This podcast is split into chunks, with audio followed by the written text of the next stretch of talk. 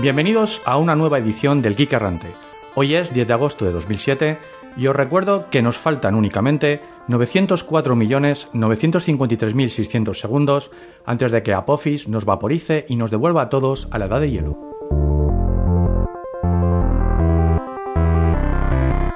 Diario del oficial científico. Han pasado ya algunas horas terrestres desde que me transporté a la nave de Future. He alcanzado varios geekgasmos al analizar las avanzadas y sorprendentes tecnologías que este mercader espacial tiene en su bodega de carga. Nuevos modelos de phaser 100 veces más potentes que los actuales, transportadores basados en extrañas tecnologías de flujo capaces de penetrar campos de fuerza de frecuencia variable, por no hablar de los módulos holográficos de placer. Las negociaciones empezarán una vez le presente al doctor mi informe tecnológico. Me dispongo, por tanto, a volver al Geek. Future, Energize. Eh, ¿Geek Errante? seguimos aquí, ¿no? Sí, eh, hola.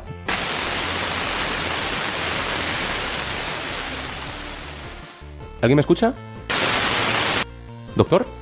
¿Hola Jorge? Mm, parece que han desaparecido de mis sensores. No los encuentro. Sí, mira, aquí hay un- un- una traza de, de taquiones que parece que se han, que han, han desaparecido. Eh, ¿Qué hacemos? Bueno, por lo pronto grabar un podcast. Algo tendrás aquí para poder hacerlo, ¿no? Por supuesto. ¿Lo has dudado en algún momento? Creo que no, Future. Bueno, pues en esta nueva ubicación, que es la nave de Future, de comercio, vamos a grabar este podcast. Estamos con vosotros, Mr. Solo, un servidor. Y Future, el comerciante estelar. Donde quiera que se encuentren el doctor y el Jorge, estamos con ustedes.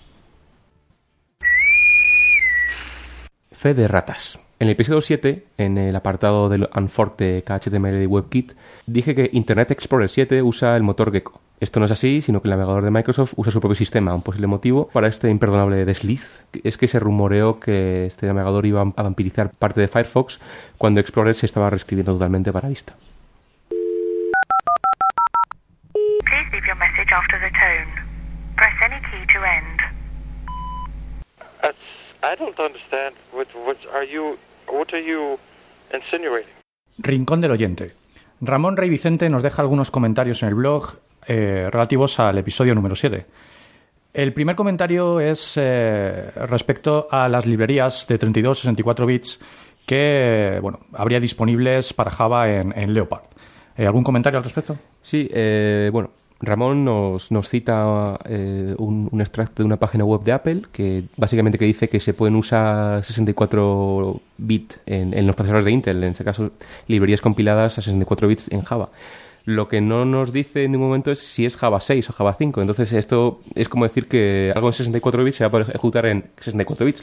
Otro comentario interesante que nos hace es eh, respecto a las aportaciones tecnológicas de Apple al mundo open source o a la comunidad. Quizás también ahí haya que puntualizar. Nosotros siempre nos hemos referido, a la hora de criticar a Apple, en que la compañía de Cupertino no aporta su base tecnológica, es decir, innovación a la comunidad. Sun Microsystems, o, por ejemplo, ha liberado todo su sistema operativo, ZFS, software de cluster, etcétera, etcétera. Cosas que antes eran la, la joya de la corona, por así decirlo. Mientras que el valor añadido de Apple se centra, por ejemplo, en el software, pongámonos así, y, y nunca va a liberar, por ejemplo, su entorno gráfico, el código fuente de Time Machine, por así decirlo. Внимание! Говорит и показывает Москва. Работают все центральные каналы телевидения. Смотрите и слушайте Москву.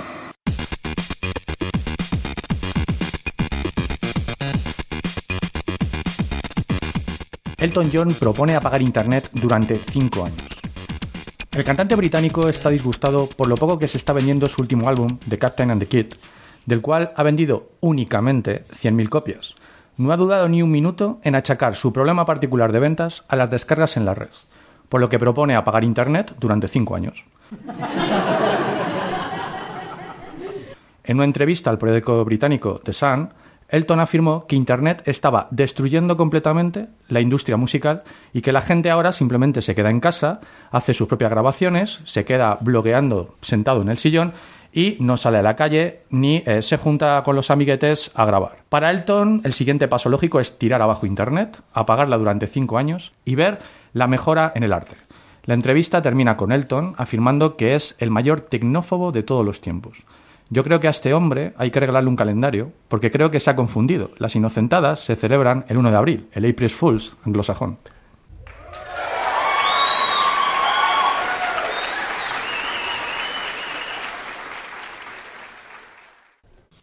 Vamos con nuestras noticias rápidas.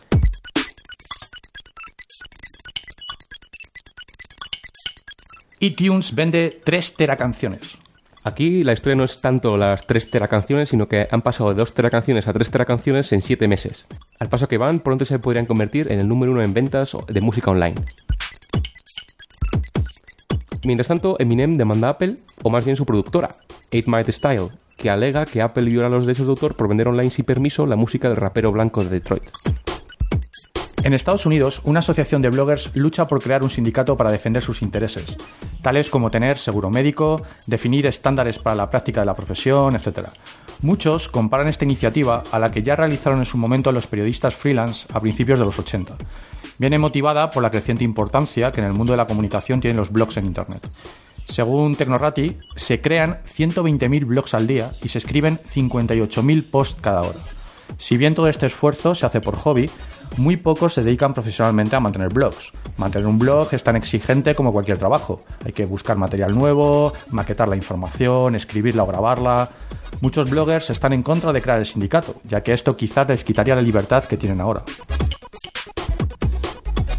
No que va a integrar el sistema de gestión de derechos de Microsoft en el sistema operativo de sus teléfonos móviles, según un comunicado que ha hecho público a más compañías el pasado 6 de agosto. La compañía finlandesa va a licenciar la tecnología PlayReady y la incluirá en su sistema S60 Symbian con el fin de controlar el número de veces que será posible reproducir o copiar determinado contenido protegido, ya sea música, vídeos o juegos. Como diría un Borg, este quickie es irrelevant. Los DRM son futiles y no tardarán en ser asimilados. Bueno, empezamos con nuestra sección de noticias. Porque, bueno, es inevitable, aunque a mí no me guste mucho, que hablemos del evento del martes 7 de agosto en Cupertino, en el que se han presentado los nuevos iMac, el iLife, etcétera, etcétera. Sí, en un evento bastante privado, eh, no tan multitudinario como los típicos keynote, se presentaron los nuevos productos de Apple, básicamente centrándose en los nuevos iMac y eh, los nuevos paquetes eh, ofimáticos, eWork, etcétera. Sí, lo que es la iLife. Eh, Sí. Bueno, también se presentaron algo que yo creo que es lo más importante, más que el nuevo iMac incluso, que son los nuevos teclados de Apple. En especial, a mí me encantó el teclado wi- wireless, ¿no? Porque es, es el teclado perfecto para un portátil. Es decir, o sea, no tiene la parte esta tan molesta del, del teclado numérico, ¿no? Bueno, y el, y el look and feel es bastante tipo MacBook. Sí, eh, a mí me hubiese gustado algo más MacBook Pro para, para este teclado, ¿no? Pero bueno, algo más compacto, pero es súper fino además. Sí, han, han reducido el espesor tanto del teclado como de los nuevos iMac. Bueno, y hablando del nuevo iMac, a mí lo que me parece básicamente que es una especie de iPhone de sobremesa. Me parece Bueno. muy macarra, la verdad. No, bueno, eh, yo no soy tan radical en ese aspecto, yo creo que, que está bien, yo, yo lo recibo con entusiasmo. Lo que sí que es cierto es que mucha gente esperaba que tuviese pantalla táctil, ahora que comentas lo del iPhone. Yo no le veo mucho sentido a una pantalla táctil en, en eh, equipo de sobremesa. pero- Desde luego que no, vamos. eh, es más, si hablamos de otra cosa que puede tener Apple en, en sus archivos secretos, que es el, el famoso subnotebook ahí con pantalla táctil, etcétera, etcétera, etcétera, eso es algo más para un dispositivo portátil, ¿no? Este tipo de pantallas. Volviendo al, al iMac, es, bueno, es de factor de forma es prácticamente el mismo que el, que el anterior, el, el blanquito, un poquito más fino. Y lo más eh, interesante es que tiene la tarjeta de vídeo ATI Radeon y Wireless N. Bueno, también comentar que los iMac nuevos solamente van a tener modelos de 20 y de 24 pulgadas y desaparece el modelo de El 17. 17. Bueno, y otra cosa horrible que veo yo de este nuevo iMac es eh, que tenga pantalla glossy. La gente que quiere usar este equipo en entornos con iluminación artificial, pues lo van a tener bastante complicado para ver o, bueno, o tendrán que poner contraste a toda pastilla, ¿no? A mí la- las pantallas glossy, la verdad es que no me gustan mucho, no soy nada fan de ellas. Bueno, yo me acostumbré ya a la del MacBook y, y en principio, bueno, tampoco, tampoco soy excesivamente crítico. Comentar también que entre las novedades, pues simplemente confirmación de que tenemos Mac Mini para el rato. También había un rumor de que el Mac Mini desaparecería. Simplemente han, han hecho una actualización eh, a efectos de procesador y bueno, podemos seguir teniendo Mac Mini como Media Center. Y en cuanto al iLife, ¿Qué tenemos? Pues renovación de iLife. eh, Nuevo look and feel y lo más importante, eh, parece que es iPhoto eh, y Movie, ¿no? eh, sí, tenemos un iMovie con soporte de alta definición, tenemos un iPhoto que se integra perfectamente con la Web Gallery de .mac. Eso es otra cosa que han presentado, el punto Mac, y que es otra cosa que muchos usuarios lo pedían o lo llevaban pidiendo. Algo más allá de los 512 megas de capacidad, ahora es 10 gigas, lo que tiene cada usuario. De todas formas, los tiempos que corren me parece un poco ridículo dar como novedad simplemente tenemos 10 gigas. Sí, Si vivi- algo, algo que Yahoo ya daba hace dos años. Pero también. si es que vivimos ahora mismo en, en- en un momento en el cual es normal el, el disco duro virtual infinito. Claro, bueno, si no, mirad eh, Gmail o, o las fotos de Flickr, etcétera. Ahora mismo yo creo que Apple ha llegado aquí tarde con el punto Mac y como no acabe regalando una cuenta con cada Mac, no creo que haya mucho interés, la verdad. Bueno, como novedades también de software, eh, simplemente comentar la aparición de Numbers, una hoja de cálculo, y bueno, la mejora en general de todos los productos, nuevas plantillas, nuevos templates y efectos para Keynote, etcétera.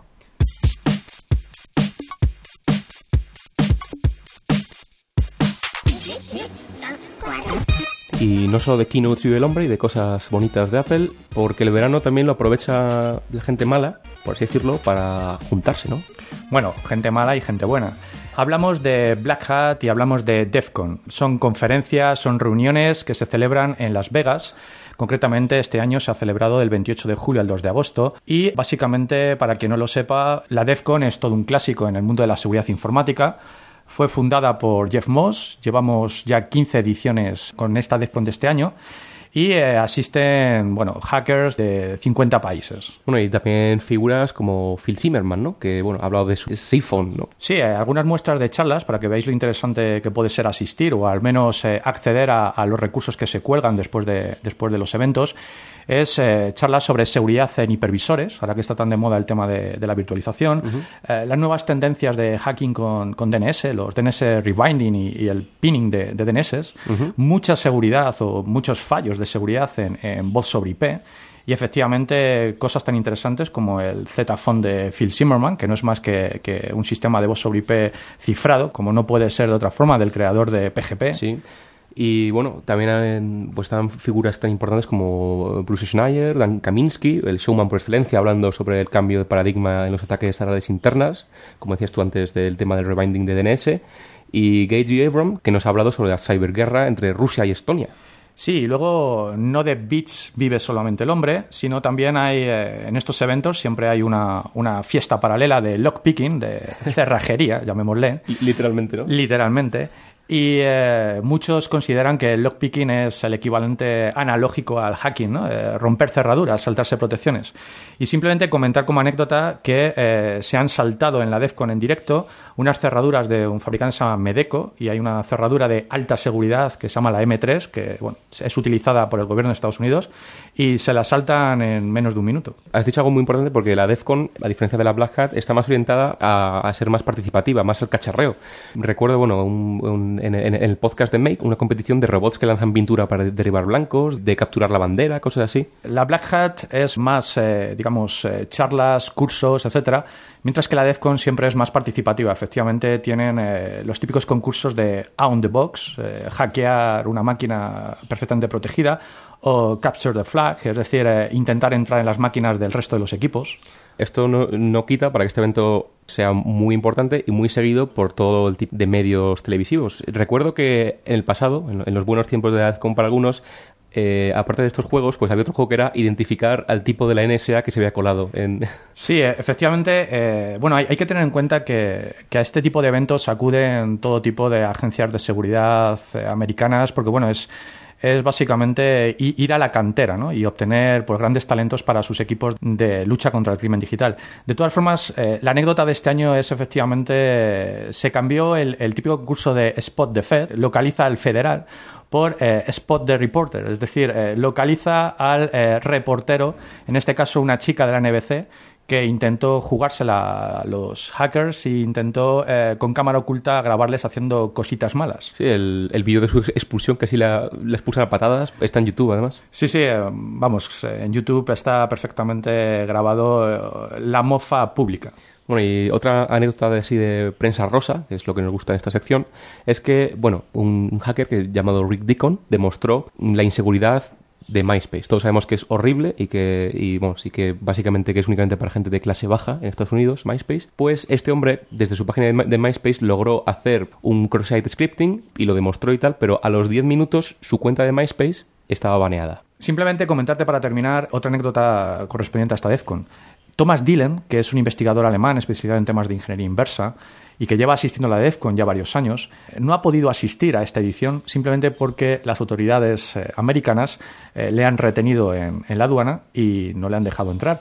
Han visto sospechoso el material que llevaba impreso, que básicamente eran las transparencias de su charla, y la han devuelto para Alemania. Sí, un terrorista alemán. Sí, un terrorista alemán, pero vamos, con bastante más coeficiente intelectual que, que los de la aduana. Bueno, y nos, nos vamos a ir a Alemania desde Las Vegas porque estos días también se celebra el, el Chaos Communication Camp del famosísimo CCC. Sí, eh, es eh, un evento mucho más veraniego. eh, es con- básicamente un, un camping para geeks. Un, un campamento crastio, por así decirlo. ¿no? Sí, es fantástico. Gente en sus tiendas de campaña, alimentando generadores eléctricos mediante pedaleos en bicicleta. Sí, sí, muy... Comunicaciones vía satélite, los cables de red yendo de eh, tienda de campaña en tienda de campaña.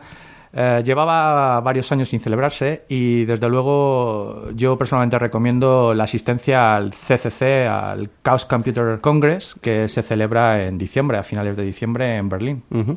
Sí, porque esto se, se en una especie de gran recinto ferial en, un parque en, en, al norte de Berlín, y comentar pues algunas de las charlas, ¿no? Desde temas, como decías antes, ¿no? De, de esto de las FPGAs. Mira, curiosamente, ahora que he comentado de las FPGAs, eh, en diciembre estaba bastante de moda el tema de las FPGAs y había aplicaciones interesantes como, por ejemplo, implementación de rutinas de craqueo de passwords en FPGAs. Mm, Había mucho tema RFID, firewalls para RFID, por ejemplo, presentado por una estudiante eh, auspiciada por Tannenbaum. Dios mío.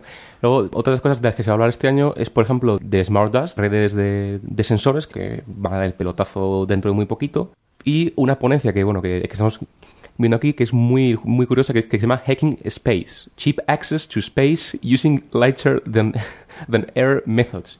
Dios mío, ¿eso es para hackear satélites o algo así? No sé, yo desde que vi eh, la RFC de cómo transmitir eh, IP en vientos estelares, ya me creo cualquier cosa.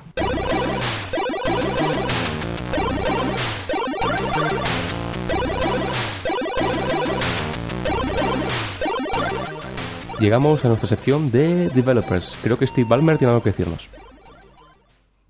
Developers, developers, developers, developers, developers, developers. Developers, developers, developers, developers, developers, developers, developers, developers. Yes!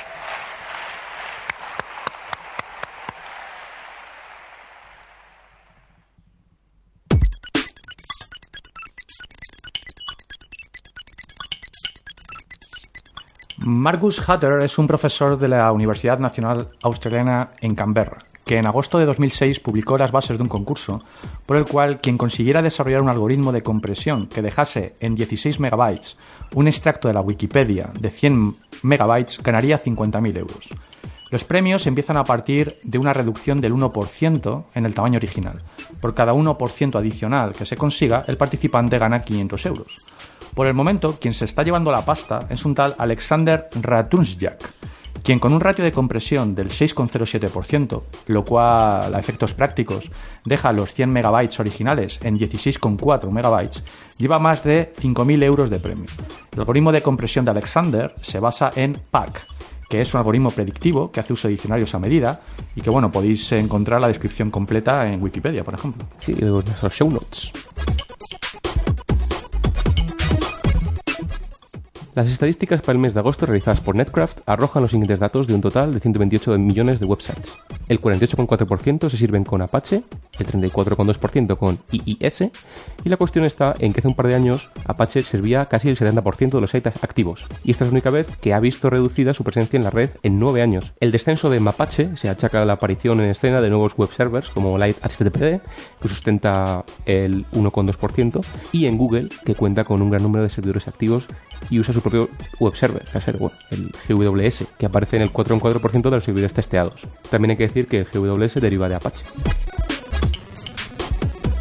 Y vamos con el follow-up eterno, que este, verano es todo el culebrón. Es la pasión de gavilanes de, de los follow-ups, por así decirlo, que es el iPhone. La historia es eh, continua, eh, el día a día, y eh, partimos de, bueno, de un programilla, el jailbreak, que saltaba el Thatcher root. Hemos hablado de él. eh, Sí, eh, ahora resulta que ya tenemos un jailbreak para dummies, totalmente gráfico, instalable en el MacOS con su, con su eh, interfaz gráfico perfecto. en Coco, imagino. Y que hace, bueno, hace el- el- la instalación y el, y el hacking de- del iPhone pues ya accesible a cualquiera. No hay que hacer ningún tipo de procedimiento oscuro. ¿no? Y a partir de aquí, ahora mismo, ¿qué podemos hacer nuevo y de lo que no habíamos hablado?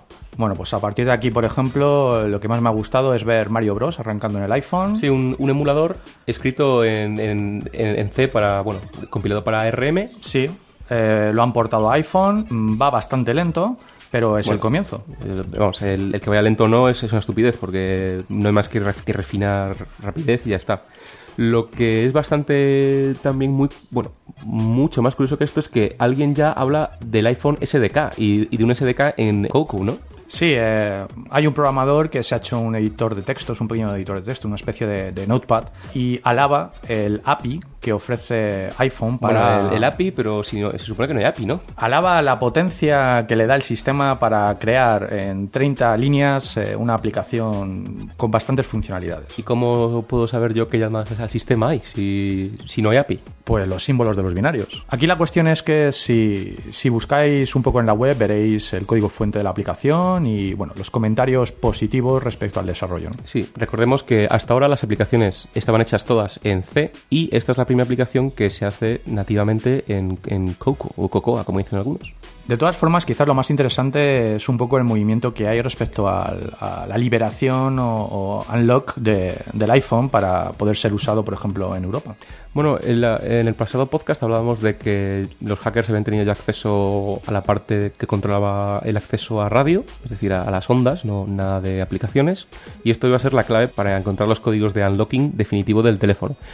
Ya se ha hecho algún progreso, ¿no?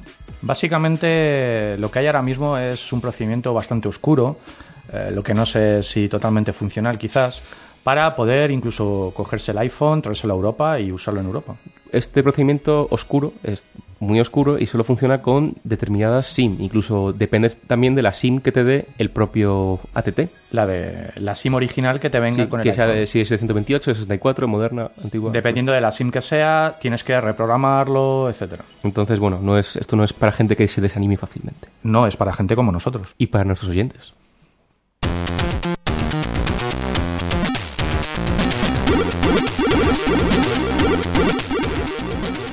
Pasamos a noticias de desarrollo. IBM potencia su estrategia de Linux en los mainframes. Dios mío. Yo cada vez que digo la palabra mainframe pienso en Tron y en, y en el sistema y, y me da miedo. Tranquilo, tranquilo. Esto ha avanzado bastante. Sigue siendo parecido, pero al menos ya tenemos Linux, etcétera. End of line. La cuestión, bueno, es bastante interesante. IBM planea sustituir 3.900 servidores de sus centros de datos por 30 mainframes de la serie Z corriendo Linux. Con esta decisión pretenden reducir el consumo energético de sus centros de datos a lo largo de los próximos cinco años, casi en un 80%. Pretende potenciar también una estrategia creada por IBM que se conoce como Big Green, Bueno, esto de Big Green es como que IBM se va a hacer verde, algo así. Tenemos- Baja de, ser azul. Big Blue, Big Green. Esto es una estrategia orientada pues a no incidir más en el cambio climático, en el consumo energético y a optimizar el consumo de recursos. Bueno, pero ¿cómo diablos vas a hacer equivaler un, un servidor repleto de aplicaciones y de, no sé, el típico servidor de entrada de la empresa o base de datos a, a- a un mainframe? Bueno, pues aquí la cuestión es que la consolidación de, estos casi 4.000 servidores hará uso de virtualización, estas funcionalidades de las que disponen de forma nativa los sistemas mainframe de haciendo posible la creación de servidores virtuales, cada uno con sus recursos de proceso, memoria, almacenamiento, conectividad a red, etcétera, y pareciendo que son sistemas físicos, pero realmente pues están eh, todos consolidados sobre una única máquina que aparte de consumir mucho menos, de forma agregada consume menos, pues facilita eh, todas las tareas de mantenimiento y administración. Bueno, eh, a ver, ¿qué es un mainframe? Habría que haber empezado por ahí porque hay muchos escuchas que seguramente hayan tirado su iPod ahora mismo al suelo eh, y hayan corrido en terror. Bueno, el, el término mainframe o, o, eh, cuando se habla de, de, de un host... eh, Sí, sí, sí, años 60, total, mediados de los 60. Bueno, uno, uno piensa automáticamente en los grandes sistemas corporativos, ¿no? Eh, de precisamente eso, mediados de los 60, principios de los 70. Ordenadores pensados para el procesamiento batch de grandes volúmenes de información. Imagínate, cuentas, eh, cerrar las cuentas de un banco al final del día o generar las nóminas de empresas de cientos de empleados. El, el principal problema con el host o con el mainframe es que, los primeros que lo adoptaron fueron los, los grandes bancos y, la, y, las grandes corporaciones guberna, gubernamentales. Y claro, como todo su core de negocio depende de, de estas cuentas y de que no, no haya pérdida de datos en ningún momento, el mainframe se ha seguido manteniendo hasta el día de hoy. Sí, de todas formas eh, ha habido sus altibajos. IBM presentó su primer sistema S360 en el año 64 y bueno, lo presentó pero se empezó a comercializar un año después. En la década de los 70 a los 80, realmente, pues aparte de IBM, había otros personajes en, el mundo mainframe, como Bull, NCR, Control Data. Aunque todos se basaban en arquitectura IBM, cada uno tenía sus particularidades, incluso sus diferentes sistemas operativos. Realmente fue esta época la que, la que le dio vida al mainframe. Ahora bien, llegaron los 90 y la moda era pasar de un sistema centralizado a un sistema distribuido. Sobre todo por temas como Linux que posibilitaba en cualquier PC, por así decirlo, baratito, pues instalar cualquier servidor, ¿no? Claro, aquí la idea era, ¿por qué tener un sistema que valía un pastizal cuando uno podía cogerse equipos normales? Eh, filosofía Google, ¿no? Me cojo equipos normales y, y me creo un maravilloso clúster eh, pues con Linux o con sistemas operativos más, más eh, asequibles. Bueno, pero aquí IBM también dio eh, otra vuelta de tuerca para, digamos, seguir con su Franken mainframe, que fue portar Linux a su sistema. Sí, en, en, principio, para luchar contra la tendencia, IBM redujo mucho los precios. Eso desbancó completamente a todos sus, sus competidores y eh, el siguiente paso fue efectivamente portar eh, Linux a sus sistemas S390. El primer port se presentó en la Linux World del año 2000 y la verdad es que ahí quizás IBM jugó, bueno, jugó un poco sucio porque hizo el desarrollo en secreto y eh, había ya un proyecto paralelo de, de, un programador que se llamaba Linus Webster. Sí, el, el, proyecto Bigfoot me parece. Sí, efectivamente. Y bueno, pues él tenía, digamos, su, su línea de trabajo pero no pudo continuar llegado a un punto porque pedía información a IBM y IBM no se la daba, información necesaria para completar el port. Pero IBM se imagino que se nutría de sus avances. Lógicamente, al final, ¿qué pasa con todo esto? Pues que ganó IBM. Ganó IBM y realmente el port es el oficial de IBM. También a mí me llama la atención o, o me resulta curioso el hecho de que IBM tiene su propio Unix. AIX. Efectivamente, el AIX. Entonces, qué curioso, realmente AIX eh, no se adaptó para mainframe, sino que se cogió Linux y se uh -huh. adaptó a mainframe. Bueno, hablamos de mainframe, hablamos de Linux, pero ¿qué hay?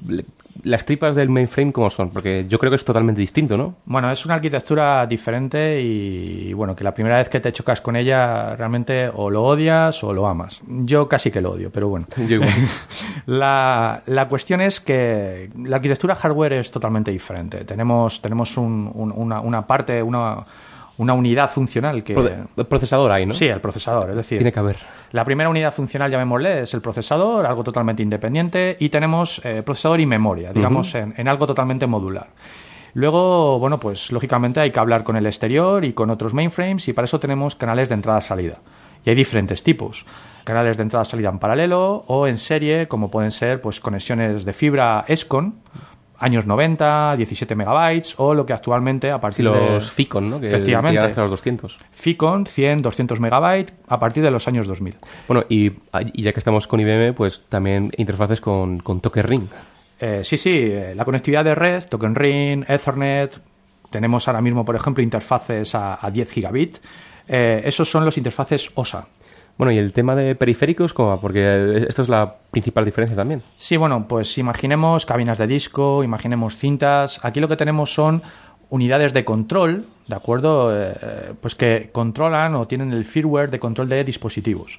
Y estas unidades de control de vuestros dispositivos se comunican con, con el procesador mediante los canales de entrada-salida, eh, mediante fibra, por ejemplo, que comentábamos antes. Bueno, antes, cuando has hablado de estos 4.000 equipos que se iban a sustituir esas cosas, me has dicho que el acceso a los servicios que, es- estaban dando a estos mainframe se iba a hacer a través de virtualización. Sí, eh, realmente esta es una funcionalidad que a pesar de que ahora se está poniendo muy de moda con todo el tema del SEN, etcétera, del que ya hablaremos en, en futuros podcasts. Sí, tenemos pendiente un, un especial virtualización. Sí, especial virtualización.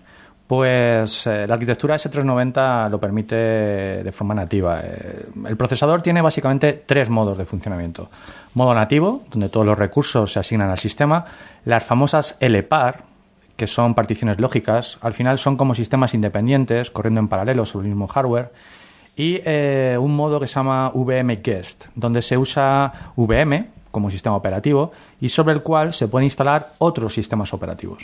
Bueno, y vamos también a la, a la prensa rosa del mainframe. ¿Quién le va a decir? Hay curiosidades bastante interesantes. Sí, un poco, como estamos hablando de una arquitectura diferente, pues algunas curiosidades. Si habéis visto alguna vez un mainframe de IBM o en la propia página web de IBM podéis ver los armarios negros, que la verdad es que son bastante eróticos. Sí, en plan ahí estrella de la muerte casi, ¿no? Sí, o HAL. Lo que tenemos es una consola totalmente hardware, que se llama HMC, Hardware Management Console, desde la que se puede configurar la máquina, definir dispositivos, ver el log, recuperarse ante errores de arranque. Bueno, y también decir que se puede crear un clúster de mainframes que se llama Sysplex. Sí, los Sysplex eh, son los clusters. Eh, es muy interesante, por ejemplo, porque tú puedes compartir recursos eh, dentro del Sysplex y pues eh, el fallo, por ejemplo, de una partición pues puede hacer que los servicios eh, migren a otra partición de otro mainframe dentro del Sysplex, un poco para alta disponibilidad. Esto me recuerda a los, a los clusters con OpenVMS. Si al final es la misma idea, pero en... Trasladada, sí, sí. Sí, trasladada. El tema de los dispositivos y las unidades de control, como hemos comentado antes, todo se conecta a través de canales que van al procesador. Y bueno, y que todos son ficheros secuenciales también. Sí, bueno, lo del sistema de ficheros o los ficheros tiene también su, tiene chicha, ¿eh? Tiene su gracia. Al final, cuando almacenamos en cinta o almacenamos en discos, pues lo que tenemos son mm, ficheros secuenciales o particionados o ficheros VSAM. Al final, realmente no se habla de ficheros, se habla de datasets. Cuando es secuencial, pues simplemente los registros tienen que ser leídos de forma secuencial, como su nombre indica. Y decir que estos datasets pueden ser como mucho de 42 caracteres. Estos 42 caracteres no es algo raro, sino que es justo el ancho de la tarjeta perforada. Sí, claro, eh, el nombre, el nombre del dataset eh, efectivamente puede ser como mucho de 42 caracteres en grupos de 8 caracteres separados por puntos. Y todo esto, igual que, muchas otras cosas, como por ejemplo el, el formato de los JCLs, de- del Job Control Language, que sería algo así como nuestros scripts de, de Shell, eh, pues es todo herencia de, de las cintas y de las tarjetas. Otra cosa muy interesante es el, el llamado LPA, el Link Pack Area, es una zona de memoria donde se pueden cargar ejecutables en tiempo de arranque, en una especie de caché para que estén disponibles cuando se necesiten. Sí, y luego por comentar otros términos típicos del mundo host, pues eh, los subsistemas típicos que uno se encuentra en el mainframe, pues por ejemplo hay, hay un subsistema que es el GES, que es el Job Entry Subsystem, que básicamente es el planificador eh, de trabajos. ¿no? Cuando tú submites un, un job, ¿no? y es la terminología que se escucha, En ese momento me vienen a la mente imágenes de la película Tron, además. sí, submitir, aplicativo, No, lo del el, el- el scheduler, eso, no sé, o sea, Ah, que sí, sí. cada elemento estaba ahí dentro, ¿sabes? Sí, sí, aquí cuando tú eh, lanzas eh, un job, eh, todo job es lanzado a través de un JCL, entra en una cola de trabajo y se planifica y se ejecuta. Tenemos otros términos típicos como VTAM, que es el Virtual Telecommunication Access Mode, que es la capa de comunicaciones, tanto interna, lo que serían los IPCs, como hacia el exterior. Sí, básicamente que esta capa lo que incorpora son los protocolos modelnos de la red. Sí, modelnos como SNA. Eh, hay que tener en cuenta que no es extraño en una instalación con mainframe ver SNA, ver Token Ring y lógicamente hoy día tenemos también TCP/IP y, IPsec. y sí, sí, moderno con IPv6, su firewall, detección de intrusos, IPsec. Y de lo que más se habla hoy en día es, es de Rakefe, además. Es, es la famosa capa de seguridad y control de acceso a los recursos para usuarios y tareas, que muchos ven en él pues algo mucho más granular y mucho más optimizado que, que el sistema de permisos en Unix, por ejemplo. Sí, RACF, las siglas son, para los que le gusten las siglas y para irse preparando para los Trivial Geek, eh, son los Resource Access Control Facility, que básicamente, como bien has dicho, controla absolutamente todo acceso a todo recurso. todo, sí. De acuerdo, tanto por usuarios como por tareas. Bueno, y hay, sí aplicaciones aparte de, de- de bancos y tal, eh, hay, hay- algo, al- algo que, que, que, Sí. lo, que lo uso hoy en día. Sí, eh, hombre, desde luego si hablamos de organizaciones como pueden ser Seguridad Social, Agencia Tributaria, tened por seguro que cuando entregáis la renta se hace sobre mainframe todo vuestro procesamiento. Sí, ahora mismo también hay, mediante, tema, mediante virtualización, con este Linux también podemos alcanzar, como decíamos antes, pues cualquier tipo de servidor de aplicación, servidor web, etcétera, etcétera, y ser un, ser un host. Y bueno, un poco a nivel de comentario interesante, eh, las dos últimas Euskal Party que se celebran en los Euskal Encounter, que se celebran en, en Bilbao eh, a finales de julio, pues comentaros que los dos últimos años hemos tenido los servicios de red, pues Direct Connect para intercambiar ficheros, DNS, web, etcétera, los hemos tenido corriendo sobre particiones Linux en mainframe. Podéis buscar tranquilamente en la página web de la Euskal y tenéis presentaciones muy interesantes al respecto.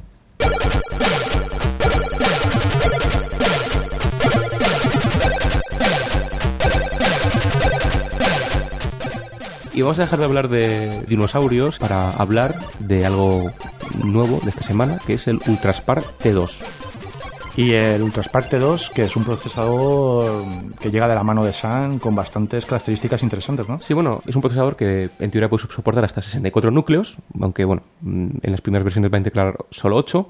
Y lo más in- interesante es que no maneja instrucciones al uso, como todos los procesadores de, a los que estamos acostumbrados, sino que maneja grupos de instrucciones pertenecientes a threads. Es decir, cada núcleo puede correr varios threads, varios hilos, y cada hilo se trata o se planifica de forma independiente. Claro, claro. Entonces, eh, bueno, como decías tú, es capaz de gestionar un sistema operativo en cada hilo, hasta 8 por núcleo y hasta 64 por CPU. Que dice sistema operativo dice threads de programa. Y entonces ahí va enfocado este procesador al, al- al mundo thread.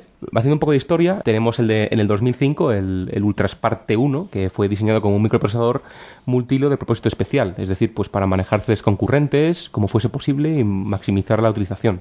Pero el T2, teóricamente, mejora el rendimiento del T1, pero sin eh, ampliar o, sin aumentar la frecuencia de reloj, ¿no? Este procesador corre a 8 GHz y las versiones de T1 las teníamos eh, a, a 1,4 y, y lo que varía también es, es el consumo. El, el Ultraspar T1 consumía unos 72 vatios, mientras que este, el T2, unos 123, ¿no? Básicamente, como es un procesador orientado a threads, yo creo que conviene antes hablar de cómo diablos funciona esto, ¿no? Y es, cada núcleo del T1 y del T2 que se ha presentado ahora es el llamado eh, Barrel Processor. Entonces, este Barrel Processor es una, es una CPU que cambia entre los threads. Es como decíamos, un, un micro de propósito especial orientado a aplicaciones, por ejemplo, como servidores Java que generan muchos threads o, bueno, como temas de RP, servidores de mail, web servers.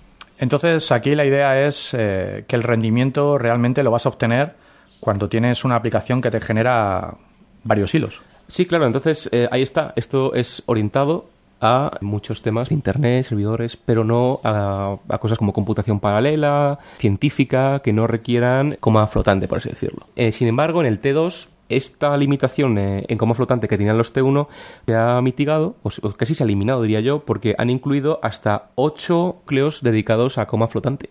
Coma flotante, eh, hardware especial para criptografía. Sí, bueno, eh, el T1 ya tenía un- una, una aceleradora criptográfica metida. Y bueno, parece ser que controladores de memoria con anchos de banda de 50 gigabytes. Una cosa interesante, dos puertos Ethernet a 10 eh, gigabits con un concepto de virtualización multihilo. Sí, es, es, digamos, aplicar el concepto de virtualización no solo a lo que es el sistema operativo o a los threads de CPU, sino también a- al, subsistema de, de- de entrada-salida, es decir, a cualquier proceso que haga uso de la red. Vale, pues yo creo que el T2 la verdad es que es interesante, pero ¿solo puedo sacarle provecho si tengo Solaris? Pues no, porque ahora mismo también está totalmente soportado en Linux. Al menos el, el T1 este se, se encuentra soportado en Linux y el T2 lo estará muy pronto, porque además que la noticia bomba es que este procesador T2, toda su especificación y todo su kit de desarrolladores, a bajo nivel, claro, ha sido liberado bajo GPL. Es decir, tecnología novedosa liberada a la comunidad. Eh, ¿Me suena de algo Apple? Ramón. Eh, comentario chinchilloso. No te tomes a mal, hombre. Te queremos. De buen rollito. El tema es, como decíamos, que este procesador ha sido liberado bajo GPL, pero no creáis que este es el- lo primero que hace Sun así abierto, porque toda su línea Spark hasta ahora estaba, era libre, era open source. Podéis encontrar todos los, los- los- los esquemas de sus procesadores en openspark.net. Y los benchmark eh, por las nubes, ¿no? Sí, bueno, aparte de los temas de concurrencia, multihilo, etcétera, etcétera, que ahí eh, digamos que está muy, muy bien, ¿de acuerdo? Esto, Ultrasparte 2, eh, al tener 8 unidades de coma flotante, básicamente que supera a procesadores como el IBM P520 o incluso a la familia Power 6, que bueno, dentro de poco se va a presentar los benchmarks de, de este procesador de IBM y Sun espera que sea pues, pues superior, ¿no?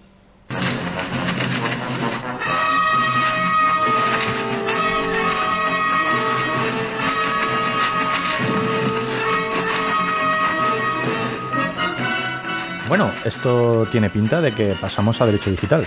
Sí, esta es la música del litigio.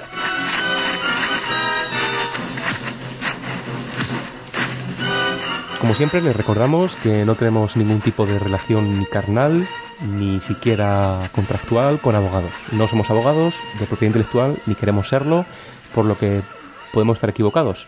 Acepten este disclaimer. Microsoft busca certificar SAR Source como licencia open source. o no solo de GPL vive el hombre.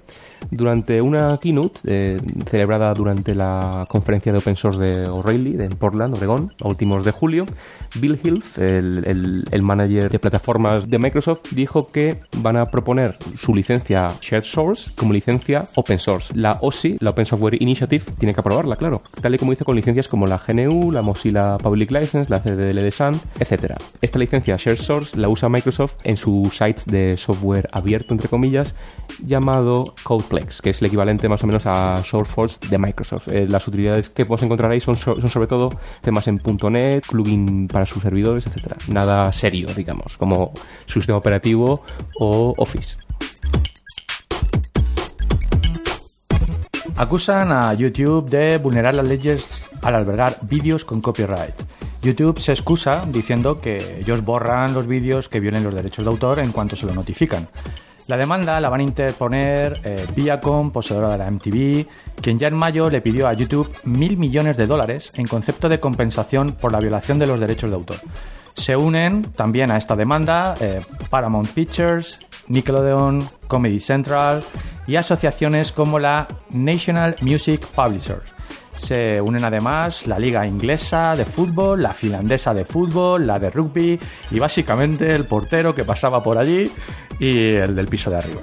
Los demandantes creen que Google es oportunista, que fomenta este tipo de actuaciones con tal de incrementar el tráfico en su site. En cambio, Google replica que la ley de derechos de autor en la era digital debería equilibrar los derechos del autor frente a la necesidad de proteger las comunicaciones y el contenido de Internet. Bueno, y vamos con las noticias, porque la sexta prepara una demanda contra Zatu para septiembre. ¿Esto de Zatu qué es? Satu es el sistema de distribución por Internet de canales de televisión abiertos. Y efectivamente eh, se puede enfrentar en septiembre a una demanda por parte del canal de televisión La Sexta, a quien parece que no le hace mucha gracia que se distribuya su programación por este nuevo medio. Pero, si no me equivoco, eh, la sexta no se recibe en toda España y Satu únicamente contribuiría a pillarle más hogares, más ordenadores, porque, bueno, también hay incluso cliente para Mac. Sí, eh, la cuestión es que, vistos desde un punto de vista, digamos, inteligente, realmente le están haciendo un favor, porque están distribuyendo su señal eh, a toda España cuando realmente, pues por medios analógicos no es así. Bueno, eh, yo, yo tengo Satu instalado en, en mi PowerBook porque, bueno, yo en mi casa no tengo tele y cuando quiero ver algún programa así chulo, algo, no sé, en cuatro esferas, que hablan de cómics o algo así, pues, pues sí uso Satu. Lo que ocurre es que antes de cada, digamos, mm, de cada sintonización de canal, por así decirlo, hay, un pequeño spot publicitario que es a lo mejor lo que está enfadando a la sexta, el, el que tenga poco control sobre esto. Sí, eh, realmente a lo mejor el kit de la cuestión está ahí.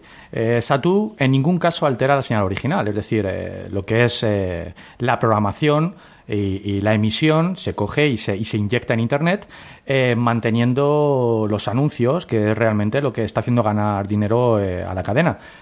Bueno, pero en, plan legislación, mm, Satu, ¿cómo está? ¿Es, es- está irregular? ¿Es, es una empresa extranjera? No, Satu realmente se fundó en Estados Unidos, pero curiosamente solo opera en Europa.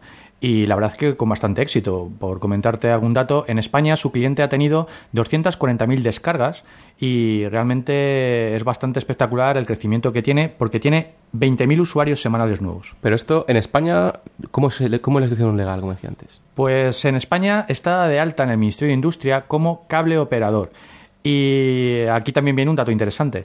Atendiendo al reglamento vigente, está obligada a distribuir la señal de los canales transmitidos en analógico, en abierto. Y precisamente lo que está haciendo. Se coge Telecinco, se coge Antena 3, se coge 4, la sexta.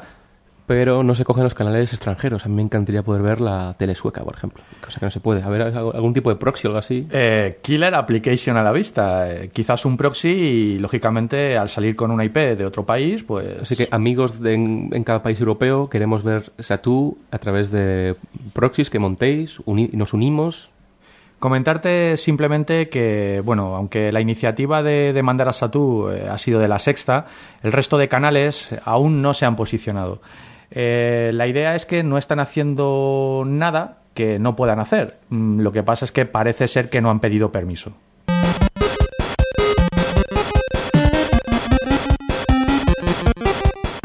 Bueno, y vamos a cerrar eh, Derecho Digital de una vez por todas con una noticia bastante cortita, pero que sí hay que hacerse eco porque esto en España no sé qué podrá ocurrir. Porque Nintendo, Estados Unidos y la Policía Aduanera Americana han declarado la guerra a los mod chips. Eh, antes de que comentes la noticia, eh, ¿qué es un mod chip?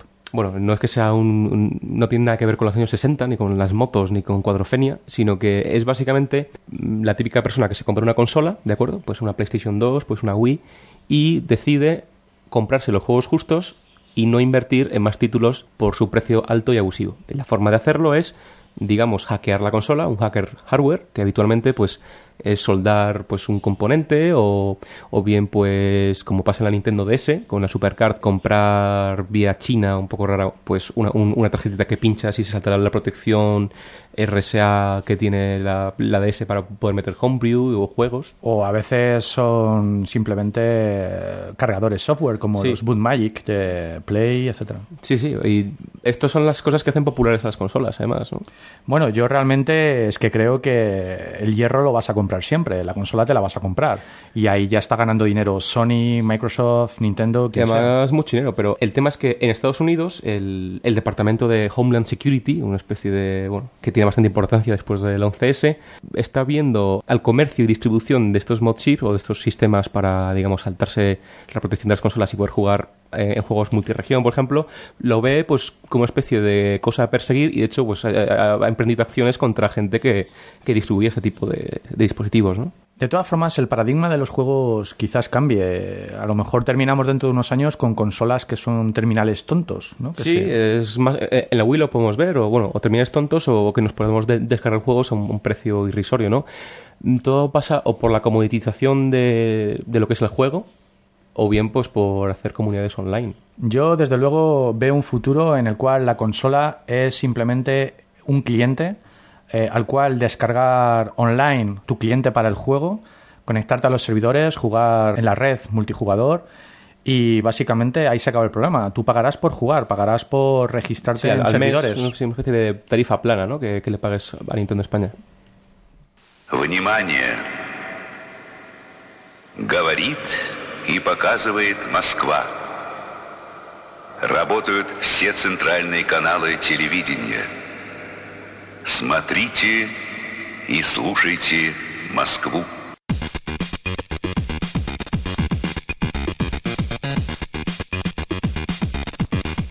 Bueno, y esto es una entrada perfecta para Sci-Fi to Sci-Facts, cuando la ciencia ficción se hace realidad. estoy en la nave de mi anfitrión, de, de Future, o sea que le cedo la palabra. Bueno, ¿a qué nos puede decir sobre el futuro? Yo no hablo del futuro. ¿Por qué? Yo Pero- me pero- niego, me niego completamente. Me Bueno. niego completamente porque si William Gibson no lo hace, yo tampoco. Pero William Gibson, si es, si es uno de los autores de ciencia ficción, precisamente, del mundo. ¿A qué hemos llegado? ¿A qué hemos llegado? William Gibson, el padre del cyberpunk, eh, por todos conocidos por Neuromante, Johnny Mnemonic, en fin, ¿qué os voy a contar? Dice que está ya demasiado mayor para predecir el futuro, que es prácticamente impredecible por la velocidad a la que avanzan eh, las tecnologías y que prefiere centrar su última novela en bueno, las eh, novedades recientes del siglo XIX.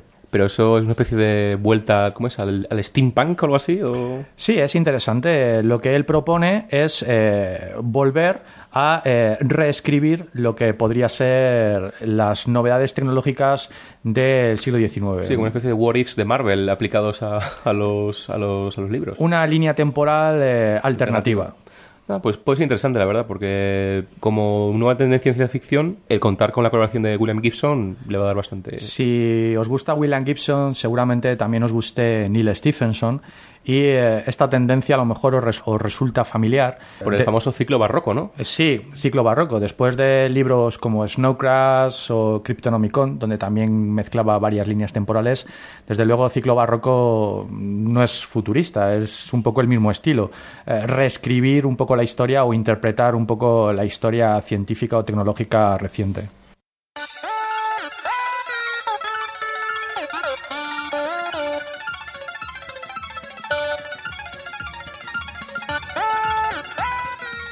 Eh, per- perdona un momento que te interrumpa. Sí, Eh, sí. es que creo que estamos recibiendo un mensaje cifrado por uno de los canales subespaciales reservados. Dios mío, ¿será el doctor? O lo mejor que habrá tomado control de, de la nave y, y habrá huido. Eh, ¿Qué quieres que hagamos? Bueno, vamos a, vamos a escucharlo. Bien, esto obviamente no es de incumbencia de nuestros oyentes, esto es secreto. Y creo que nos vamos a despedir por hoy. Eh, ha sido un placer estar en su nave de, de carga Encantado de haberle tenido por aquí esta vez. y ha- hagamos negocios. Por supuesto.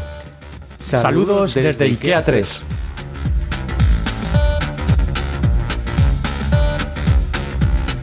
Este podcast se ha elaborado con 100% bits reciclados. Ninguno sufrió daños durante la grabación. Se distribuye bajo una licencia Creative Commons Share Alike Atribución No Comercial 2.5 de España. Para más información visita www.creativecommons.es. Contacta con nosotros en podcast.elgeekerrante.com o a través de nuestro blog www.elgeekerrante.com.